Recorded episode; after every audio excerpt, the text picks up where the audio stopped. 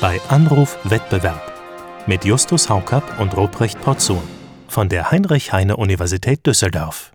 Herzlich willkommen, meine Damen und Herren. Fantastisch. Bei einer Live-Aufzeichnung unseres Podcasts bei Anruf Wettbewerb. Mein Name ist Ruprecht Potzun.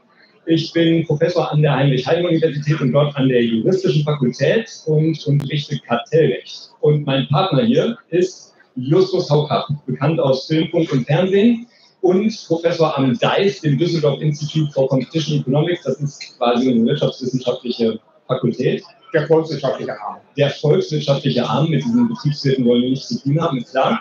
Und ähm, wir, wir machen alle zwei Wochen einen Podcast, der heißt bei Anrufwettbewerb. Was machen wir da eigentlich? Wie kann man das beschreiben? Also ich denke immer, ich plaudere halt mit Justus. Also das ist tatsächlich ja wie so ein Telefongespräch. Äh, also wir treffen uns so wie ähm, äh, auf dem Campus oder an der Theke oder sonst irgendwo und äh, sprechen dann miteinander darüber, äh, was eigentlich gerade so los ist im Wettbewerb. Und das wollen wir heute auch machen, also im Kartellrecht, in der Wettbewerbsökonomie. Ähm, und viel los ist ja immer auf den digitalen Märkten und deswegen haben wir gesagt, wir reden heute mal über digitale Märkte. Heute mal heißt also, da haben wir schon ziemlich häufig drüber geredet. Ähm, aber heute haben wir gedacht, reden wir nochmal darüber, ähm, warum eigentlich digitale Märkte besonders konzentrationsanfällig sind, äh, was man machen kann äh, dagegen, ob das überhaupt problematisch ist. Ja, äh, also so unser, unser Thema ist heute Big Tech wie wir die Internetgiganten zähmen können. Da gehen jetzt bei jedem äh, Google-Justiziar schon die äh, Haare nach oben, äh, weil das sind ja keine Giganten, das sind ja kleine Startup-Unternehmen im Prinzip. Ja? Also Google, Amazon, äh, Facebook äh, und, und Co. Ähm, und hier steht jetzt schon irgendwie, wir wollen die zähmen. Ich weiß gar nicht, ob das, ob das überhaupt so stimmt, ob wir da beide so, ich weiß nicht, hast du eigentlich mal so einen Turning Point, dass du gesagt hast, ab diesem Zeitpunkt bin ich jetzt kein Fan mehr von äh, diesen großen. Das weiß ich nicht so genau, ob es einen Turning Point gibt. Das ist ja tatsächlich eine sehr diffizile Sache, äh, Sache, würde ich sagen, weil natürlich ist es so, dass vieles von dem, was sie machen, ja bei vielen Leuten schon ziemlich beliebt ist. Es ist ja nicht so, dass die Leute Google nutzen, weil sie das alles so schlecht finden, sondern dass es zumindest einige gibt, die sagen, ich finde diese Dienstleistung ganz brauchbar äh, und die deswegen nutzen. Das ist ja nicht so ein Monopol, was einem so aufgezwungen wurde, sag ich mal, wie die Deutsche Post. Und man dachte, das war staatlich äh, etabliert und da konnte man halt nichts anderes machen und dann gab es das, sondern es ist ja mehr oder so, weniger so entstanden, weil äh, viele Leute das einfach genutzt haben.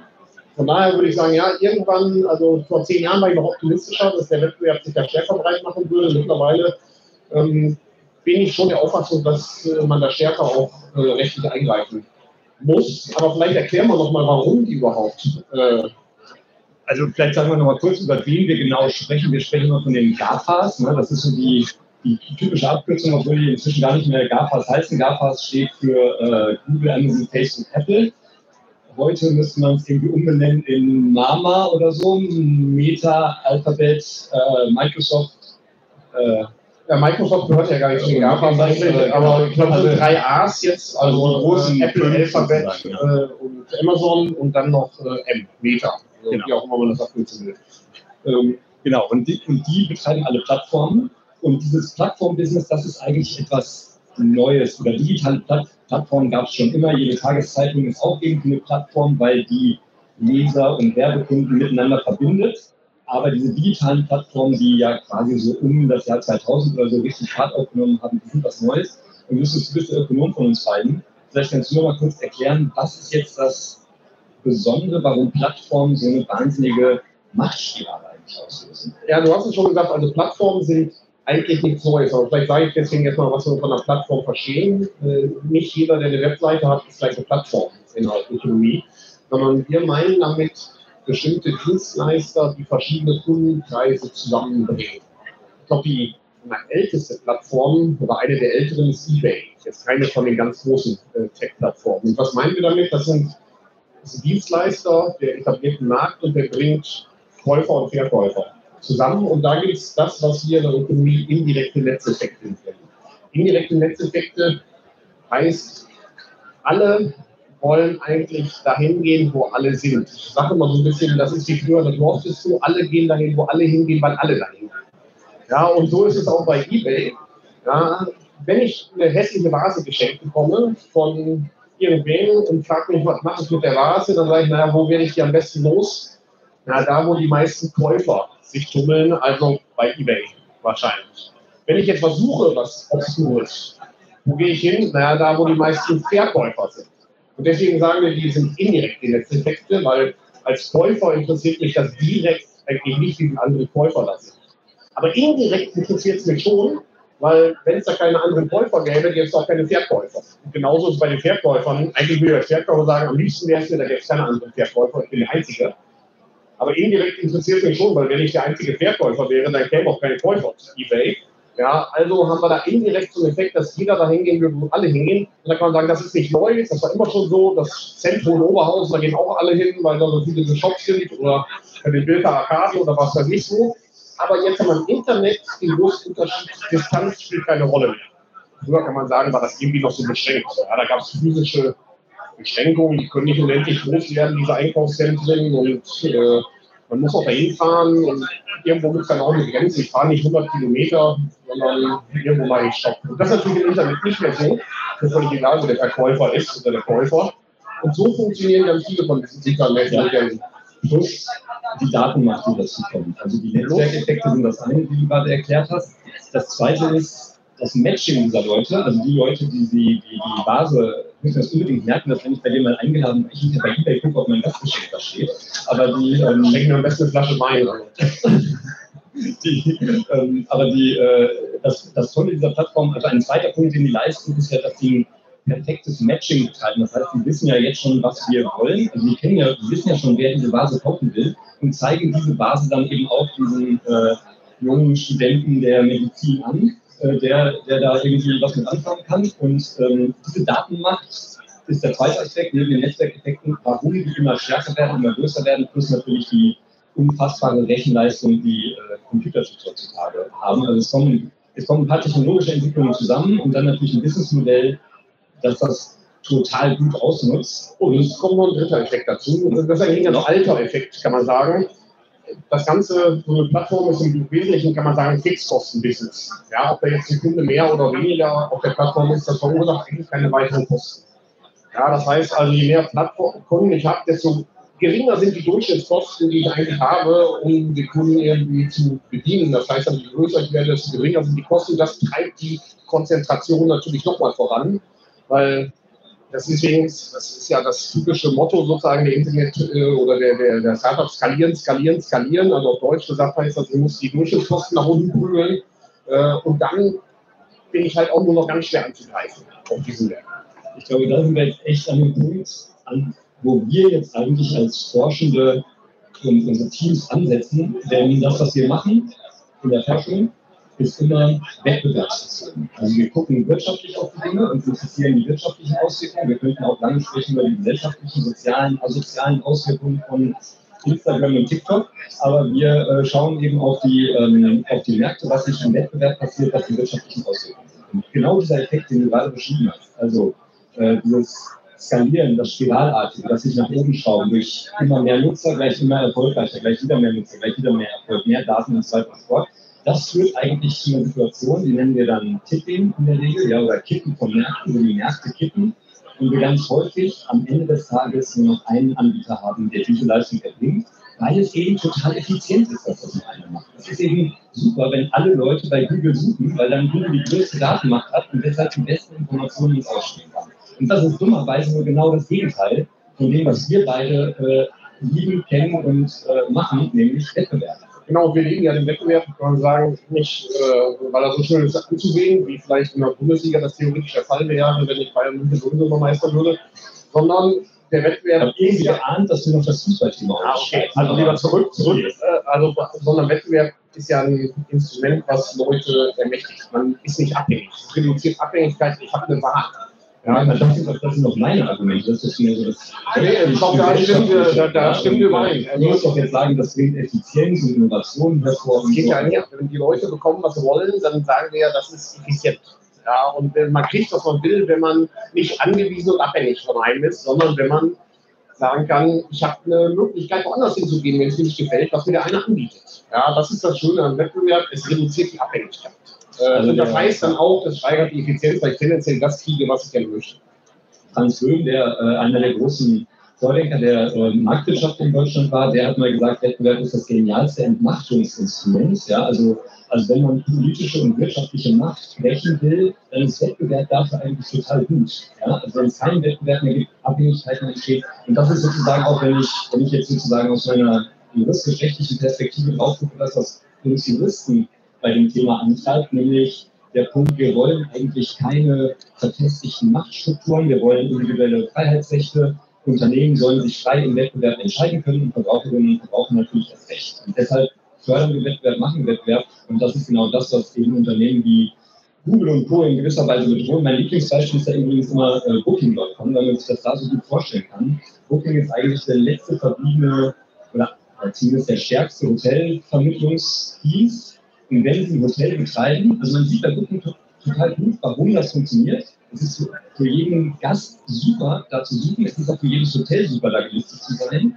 Nur wenn dann Booking der einzige Gatekeeper, das einzige Tor ist, wo ich überhaupt noch Hotelzimmer buchen kann, dann geraten die Hotels natürlich in eine irre Abhängigkeitsspirale und müssen in der Regel dann Provisionen zahlen bis zu 30 Prozent, was natürlich noch besser ist. Bei den Hotels hat man möglicherweise noch die Ausweichmöglichkeit, dass man direkt beim Hotel buchen kann. Das ist auf vielen anderen Plattformen nicht ganz so einfach äh, tatsächlich. Also von daher ähm, äh, muss man sich jeden Fall immer besonders angucken. Aber wir haben natürlich viele von den Plattformen, wo die Auswahlmöglichkeiten noch viel kleiner sind. Äh, tatsächlich, wo ich eigentlich gar nicht weiß, was ich, was ich suche, was ich finden will und so weiter. Und da ist dann ja die Frage, also da haben wir diesen Spagat. Einerseits wollen alle dahin, wo alle sind, ja, aber andererseits sagen wir, wenn es dann nur noch einen gibt, haben wir das Dilemma, ja, dass der möglicherweise mir nur noch Dinge anbietet, die ich gerne haben will, äh, sondern das, was er gerne mir an oder sie gerne mir anbieten möchte. Und jetzt die Frage, wie kann man denn da diesen, diese Balance sozusagen finden oder den Spagat auflösen, was können wir da machen, sozusagen, um einerseits zu sagen, wir wollen Dienstleistungen trotzdem ermöglichen, ja, die irgendwie die Leute haben wollen, aber auch Wettbewerb, also Auswahlmöglichkeiten schaffen für die Leute. Soll ich die Antwort geben oder? Ganz kurz. Ganz kurz. Ganz einfach. Ja. Also, äh, ich sehe hier, wir, wir, sind bei der langen Nacht der Wissenschaften in der Heine-Universität. Das habe ich gar nicht gesagt, wo wir hier überhaupt äh, gerade live ja, Die Leute, die hier live sind, wissen das vermutlich hoffentlich. Aber die vielen Millionen auf YouTube und auf so einer Plattform und diejenigen, die den Podcast hören, die wissen das ja noch nicht. Also eigentlich Heine-Universität Düsseldorf. Genau, top. Und ich sehe im Publikum ähm, einige meiner Studentinnen und Studenten, die gekommen sind, weil sie noch ein paar Klausurtipps brauchen. Ähm, und denen sei jetzt gesagt, Kartellrecht ist das Zauberwort. Ja, also wir haben eigentlich ein Rechtsgebiet, Regeln in der Gesellschaft, die diese Monopole aufrechnen und mit denen wir normalerweise auch relativ gut zusammenkommen. Das machen das Bundeskartellamt in Bonn, die Europäische Kommission in Brüssel und ähm, da haben wir Regeln gegen Kartelle, das ist so, sind die klassischen Preisabsprachen. In diesem Fall gucken wir uns häufiger an, missbraucht eines dieser Unternehmen seine Marktmacht. Ist das so mächtig, dass es schon eine hohe Macht hat in den Märkten und missbraucht es? Genau, da kann man vielleicht nochmal sagen, für diejenigen, die nicht im Kartellrecht zu Hause sind, das Kartellrecht dient ja dazu, den Wettbewerb zu schützen auf den Märkten da, wo er ist. Und eigentlich ein bisschen holzschnittartig mit drei Instrumenten. Zum einen ist Unternehmen verboten, sie abzusprechen zulasten der Verbraucher, also man darf die Preise nicht verabreden. Zweitens äh, darf man, wenn man eine besonders starke Marktstellung hat, wir nennen das Marktbeherrschend oder auch relativ Markt was anderes, dann darf man das nicht missbrauchen. Ja, dann muss man also bestimmte Dinge, darf man nicht tun, die man tun darf, wenn man im Wettbewerb steht. Und drittens gibt es noch die Fusionskontrolle. Das heißt also, ich darf auch nicht einfach irgendwelche Unternehmen aufkaufen, die dann meine Marktbeherrschungsstellung verstärken würden, sondern das wird dann gegebenenfalls vom Bundeskartellamt oder der Europäischen Kommission versagt. Ja, und hier haben wir jetzt eben die faszinierende Entdeckung gemacht in den letzten Jahren, dass wir diese tollen Instrumente haben. Also viele äh, Hörerinnen und Hörer und Zuschauerinnen und Zuschauer kennen ja wahrscheinlich auch das Bundeskartellamt und die Europäische Kommission als echt taffe Durchsetzungsinstanzen. Aber wir, haben, wir sind eigentlich, und das sage ich echt mit Bitterkeit und, und Trauer. Ähm, wir haben eigentlich versagt dabei, die digitalen Unternehmen mit dem Kartellrecht zu packen. Also wir haben, ich finde immer, das schlagendste Beispiel ist der ähm, erste große Fall, den die Europäische Kommission gegen Google gemacht hat, der Fall äh, Google Shopping. Da geht es um die Frage, ob Google bei seiner Suchseite, die übrigens 90% Marktanteil seit zehn Jahren weltweit hat, ja, also 90% aller Suchen weltweit laufen über Google, dass Google bei dieser Suche seine eigenen Dienste bevorzugt darstellt. Das heißt, wenn Google einen eigenen Preisvergleichsdienst hat, wenn Google einen eigenen Flugbuchungsdienst oder sonst was hat, dann tauchen die hoch in der Liste auf, wohingegen Wettbewerber von Google, die sowas anbieten, irgendwo im Nirvana auf Suchseite 25 erscheinen und natürlich von keinem Menschen angeklickt werden. Das ist zumindest der Vorwurf, Das der häufig gemacht wird. Ja, ob das jetzt äh, YouTube ist, das gehört ja zu Google. Wenn ich eine Videosuche wird mir meist zuerst YouTube eingesucht. Wenn ich einen Wetterdienst suche, dann wird mir äh, das von Google bevorzugte Wetter, also äh, nicht unbedingt die Temperatur, die von Google bevorzugt ist, aber äh, zumindest der bevorzugte Wetterdienst angezeigt. Äh, Google Maps wird mir natürlich als erstes angezeigt.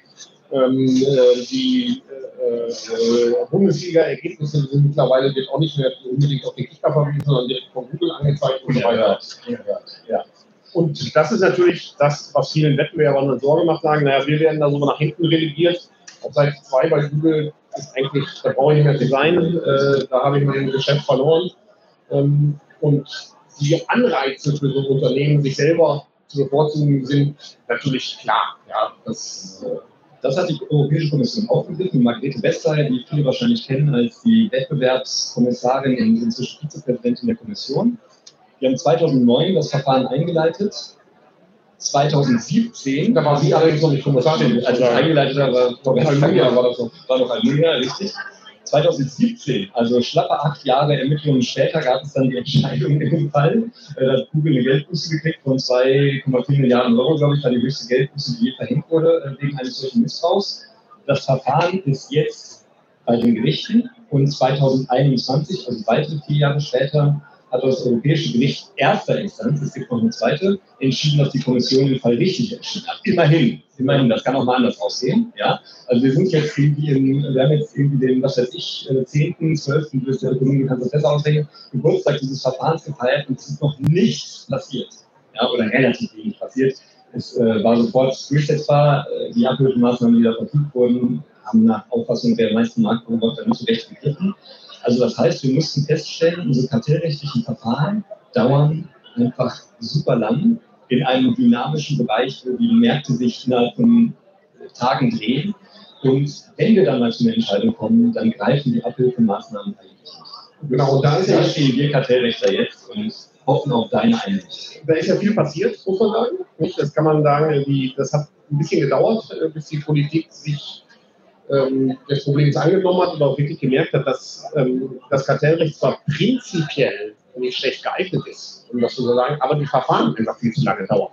Ja, weil so ein kartellrechtliches Verfahren, das ist eben, wir leben im Rechtsstaat, das muss sorgfältig gemacht werden. Das liegt dann das erstmal erstmal, sag das mit so einem Unterton. Nee, nee, das meine ich, das meine ich ja völlig ernst. Also äh, auch Unternehmen haben Rechte und dass man dann eben sagt, ja, wir müssen erstmal den Fall prüfen. Wer steht denn da im Wettbewerb miteinander? Dann müssen wir den Markt abgrenzen, sozusagen. Dann finden wir raus, haben die eine marktwerte Stellung? Ist das, was sie gemacht haben, okay oder nicht?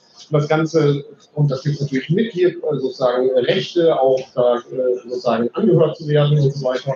Und das heißt, also es hat wirklich sehr, sehr lange gedauert. Ja, da gibt es vielleicht auch Ineffizienzen in der Organisation der Kommission, mag auch noch dazu kommen. Ja, und haben wir gesagt, okay, acht Jahre im Internet ist Ewigkeit. Ich weiß nicht mehr, wie Google vor acht Jahren ausgesehen hat. Also kann man vielleicht in so einer Wayback-Maschine sich nochmal angucken, wie das da ausgesehen hat. Aber äh, da ist natürlich die Konkurrenz tot äh, nach acht Jahren. Und deswegen hat dann, ja, kann man sagen, gibt es zwei große Reformen. Das eine ist die Reform, die dann in Deutschland stattgefunden hat, also das Gesetz gegen Wettbewerbsbeschränkung, Kartellrechtsnovelle, die dann 2021 im Januar ähm, in Kraft getreten ist und jetzt auf europäischer Ebene der sogenannte Di- Di- Digital Markets Act, ja, DMA, ähm, der insbesondere die sogenannten Gatekeeper nochmal viel stärker an die Kandare nennt und denen doch ähm, ganz schöne Auflagen macht für die Zukunft. Was ist das? Genau, Ja, das- Recht. Es ist eigentlich echt faszinierend. Also jetzt äh, kommen wir so langsam in den Bereich, äh, wo, wo die Wissenschaftler dann ähm, funkelnde Augen kriegen und der Rest des, der Welt wahrscheinlich denken, okay, schon klar, macht ihr da mal euren Zeug. Also das für uns total Spannende und Revolutionäre an diesem Digital Markets Act ist, ähm, dass wir ein echtes europäisches regulierungsrechtliches System für besonders mächtige Unternehmen kriegen. Und Jetzt kommt es sozusagen auf die Worte an. Also Regulierungsrecht ist das ganz anders als Kartellrecht. Kartellrecht ist der Glaube, wir haben freie Unternehmen, die sich grundsätzlich frei im Wettbewerb bekämpfen können oder äh, Kämpfen funktioniert. Was hat man da? Äh, Wettstreit miteinander und so weiter. Um die Gunst der Kunden werben. Um die Gunst der Kunden werben. Ja.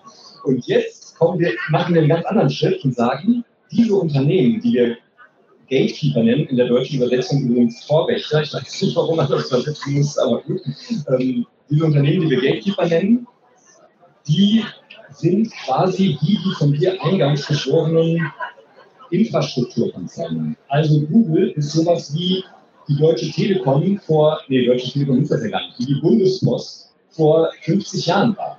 Ja, also etwas, wo wir sagen, das ist eine ähm, nicht mehr bestreitbare Leistung, die erbracht wird, wo der Wettbewerb an seine Grenzen gekommen ist. Und deshalb müssen wir jetzt regulieren. Regulieren heißt dann, der Staat, in diesem Fall die EU, macht konkrete Verhaltensvorgaben und sagt, was sie dürfen und was sie nicht dürfen. Und das ist in diesem Umfeld der digitalen Märkte halt schon ein total krasser Schritt. Ja, das ist ein fundamentaler Schritt.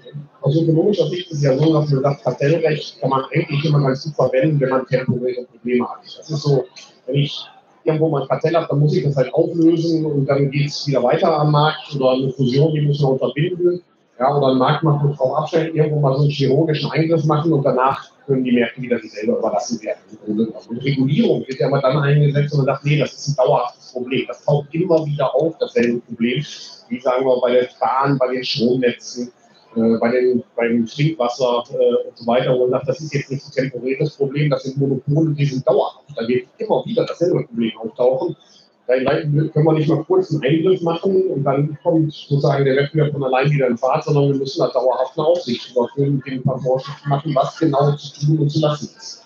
Und diesen Schritt, deswegen ist das nicht zu unterschätzen, ist die Kommission jetzt gegangen und hat gesagt, naja, diese Gatekeeper, das ist eher sowas wie die Bundespost nochmal oder die Trinkwasserversorgung, also ein dauerhaftes Monopol im Grunde. Man würde sich ja irgendwie trotzdem wünschen, dass die deutschen äh, Monopolinfrastrukturanbieter so werden wie Amazon, also ich zumindest weiß ich nicht, aber gut.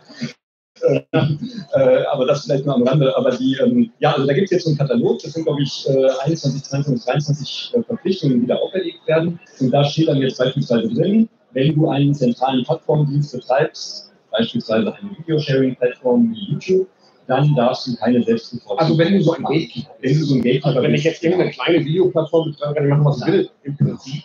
Ja, genau. Und die, aber die ganze Schlussrichtung ist eigentlich darauf ausgerichtet, dass die gewerblichen Nutzer, das war so der Ausgangspunkt, den auch die Europäische Kommission vor Augen hatte, also Unternehmen, die auf diese Plattform angewiesen sind, dass sie etwas fairere Bedingungen vorfinden. Ja, also man sagt gar nicht ihr sollt jetzt die Auswahl haben zwischen verschiedenen Anbietern, sondern ihr sollt wenigstens ein bisschen fairere Bedingungen haben, ihr sollt einfach gekündigt werden können, ihr sollt äh, in den Rankings irgendwie eine vernünftige Position kriegen können und so weiter und so fort. Und es gibt auch ein paar Regeln für Verbraucherinnen und Verbraucher, also Endnutzer dieser Dienste. Auch die kriegen da, auf denen, es gibt auch Vorgaben, beispielsweise, was ich deinstallieren kann, wo Dienste interoperabel gemacht werden können und so weiter müssen und so weiter, wo der Datenzugriff beschränkt wird, also so dass wir auch in diesem Bereich bei uns, hier Normalsterblichen, ähm, im Laufe der Zeit, also ab 2024 wahrscheinlich vielleicht die eine oder andere Änderung haben. Also ich bin mir sicher, dass es Änderungen gibt, so Dinge, die heute noch unvorstellbar sind, etwa, dass äh, es bei Apple auf dem iPhone konkurrierende App Stores gibt. Gibt es ja heute nicht. Wenn ich ein iPhone habe, gibt es nur den Apple App Store, sonst nichts. Ja, das wird der Vergangenheit angehören. Ich bin mir sicher, dass die den zweiten App Store eben einfügen Das ist aber schön, lieber Justus, dass du sein Optimist bist, äh, weil du, weil ich weiß nicht, dass bei euch Ökonomen, glaube ich, glaubt ja auch an das ewige Wachstum und so, ne? Also das äh, bei euch vielleicht anders als bei den Juristen. Ja, also ich nehme jedes Jahr zu. Also, ne? also es funktioniert, wenn die Durchsetzung funktioniert. Also Recht hat ja immer zwei Seiten. Ja? Also wir müssen sozusagen auf der einen Seite die richtigen Vorgaben machen und die müssen auch richtig vor, äh, durchgesetzt werden. Und meine Sorge ist, dass wir jetzt bei der Europäischen Kommission, ich glaube, wir haben jetzt 120 Stellen dafür vorgesehen. Ja, ich würde mal ungefähr schätzen, das ist die Anzahl der Juristinnen und Juristen, die von äh, Alphabet allein nur mit dieser Frage befasst werden äh, oder so. Ne? Und, und die sollen dann 24 Pflichten für circa 15, 10, 15 Unternehmen durchsetzen. Also ob das ja, wirklich was wird, ich, ich wünsche es mir. Aber ich, ich, ich habe noch ein bisschen Optimismus, weil eine Klausel in dem ganzen Digital Market sehr interessant, nämlich dass die Kommission äh, befähigt oder ermächtigt, sehr viele externe Expertise heranzuziehen. Tatsächlich um dieser in diese Unternehmen äh, zu setzen, um dort etwa äh, das auszuwerten, was vielleicht die Beamten der Kommission selber nicht können. Suchst du einen neuen Job, Justus? Also ich bin ja kein Informatiker, ich denke, das wäre was für Informatiker also, wahrscheinlich oder für Leute, die Data Science machen. Ähm, aber also von daher würde ich sagen, also bis, das ist wahrscheinlich noch nicht perfekt. Ja, kein Gesetz ist perfekt, das wir immer wieder ändern müssen, aber es ist auch ein sehr großer Schritt. Ja, man darf das auch nicht unterschätzen und gleich schlecht machen. Wir müssen vielleicht noch eine Frage klären, ähm, denn wenn man jetzt eher pessimistisch unterwegs ist oder sagen wir mal etwas skeptischer unterwegs ist, dann stellt man sich vielleicht noch eine andere Frage. Wäre es nicht die bessere Lösung, diese Unternehmen einfach zu zerschlagen? Justus, top oder flop? Das ist irgendwie so häufig. Ja, ich, ich weiß nicht, ob Ronald Reagan oder ein anderer amerikanischer äh, Präsident gesagt hat, der hat gesagt, ich wünsche mir einen einhändigen Ökonom. Ja, warum? Weil diese Ökonomen würden immer sagen, ja, on the one hand und on the other hand. Ja. Und so ist es eben auch hier. Man kann sagen, ja, das hört sich ja erstmal gut an, stark das Unternehmen. Aber die Frage ist ja dann tatsächlich, also wie mache ich es denn ganz praktisch? Ja, bei Google könnte mir vorschlagen, okay, dann muss dann wieder verkauft werden, aber das ist natürlich die Frage, löst das die Marktmacherin der Suchmaschine äh, tatsächlich. Die Suchmaschine kann man sich gar nicht so richtig vorstellen, wie man die in zwei Teile zerlegen soll, äh, die Suchmaschine. Oder äh, es gibt jetzt äh, Google Deutschland und Google England oder sowas, aber das, also, wie soll ich die sinnvollerweise in zwei Teile zerlegen? Ja, wie soll ich Facebook sinnvollerweise in zwei Teile zerlegen? Klar, ich kann WhatsApp abspalten. Ob das ist aber die Frage, bringt das wirklich viel? Ja, und das ist eine große schwierige Frage. Ja. Die kann man leichtfertig beantworten, ja, aber äh, man kann sich auch schwerer machen. Tatsächlich bei WhatsApp sagen ja viele, ja gut, dann verkaufen wir das wieder, dann entsteht da vielleicht eine Konkurrenz, irgendwann ein zweites Netzwerk und so gut wie Facebook. Ja. Aber es gibt andere, die sagen, ja, vielleicht erleidet es auch das Schicksal von StudiVZ. Ja, weil es gab ja schon ein zweites Netzwerk in Deutschland. Ich weiß nicht, ob sich noch irgendjemand daran erinnert. Ja, und das ist dann einfach so den Bach runtergegangen und hat auch nichts gebracht. Also von daher dass das automatisch dann dazu führt, dass die Hälfte der Facebook-Nutzer zu StudiVZ oder WhatsApp wechselt und nicht mehr bei Facebook ist. Das ist optimistisch, ja, aber keineswegs klar.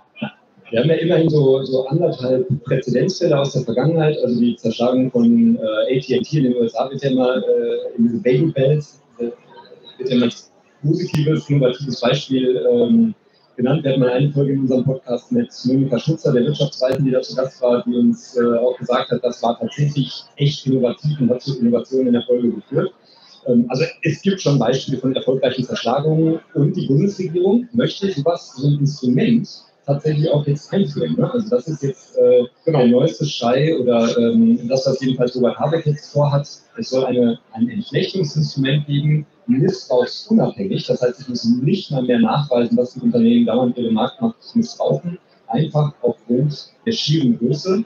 Äh, ich glaube nicht, dass das Bundeskartellamt äh, Alphabet oder Amazon oder sowas zerschlagen wird. Das richtet sich dann vielleicht gegen andere Unternehmen, aber der Schritt ist zumindest schon da. Das, also das ist ähm, äh, sinnvoll. Das Paradoxe ist ja, dass hier Robert Habeck einen Fußstapfen von Rainer Brüder mittritt, äh, der das mal vorgeschlagen hat vor zehn Jahren, als alle gesagt haben, bloß nicht.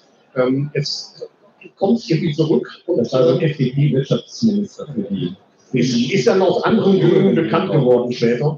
Äh, und ähm, ich hatte aber damals diesen eigentlich ganz guten Vorschlag, da hatte ich ja noch die Freude, Mitglied der Monopolkommission zu sein, die wir begrüßt haben und standen als die einsamen Rufer im Walter und alle haben gesagt, ihr seid verrückt. Ja, heute, zehn Jahre später, ähm, gilt es nicht mehr als ganz verrückt, ja, dass man prinzipiell eine Entflechtung von Unternehmen vornehmen könnte. Aber es kommt dann eben immer auf den Einzelfall an und man muss es intelligent machen. Ja, und von daher glaube ich, diese Lösung, die jetzt ähm, im Wirtschaftsministerium geplant ist, gut, würde ich sagen, so wie es vorgesehen ist. Ich nehme jetzt mal drei Dinge aus diesem äh, Gespräch mit. Erstens, wie gerade gehört, in zehn Jahren hat Justus Haukap recht mit dem, was er heute gesagt hat. Was habe ich denn gesagt? Dass, dass, ich immer mehr wachse, ja, stimmt. Zweitens, schenken Sie bitte nie eine Vase. Ja? Und drittens, äh, nutzen Sie Ihr Handy vielleicht nicht ganz so oft für die Plattform, außer jetzt. Denn jetzt müssen Sie noch eine Sache machen. Sie müssen zu Apple, Spotify, Google Podcasts oder Ähnlichem gehen und dort bei Anrufwettbewerb abonnieren. Ja, das ist die wichtige Aufgabe für heute Abend, damit Sie auch wieder dabei sind, wenn wir wieder dabei sind. Wenn Sie uns sagen hören wollen, genau, dring, dring, wenn es, genau, wenn es da heißt, dring, dring. Und das klingt fast so gut wie heute Abend hier im Zeltdorf im Radoplatz bei der Langen Nacht der Wissenschaft in der Einteilung. Super, ich fand zum ersten Mal live in der Farbe. Du siehst super aus. Ja. Vielen Dank, ihr alle. Tschüss.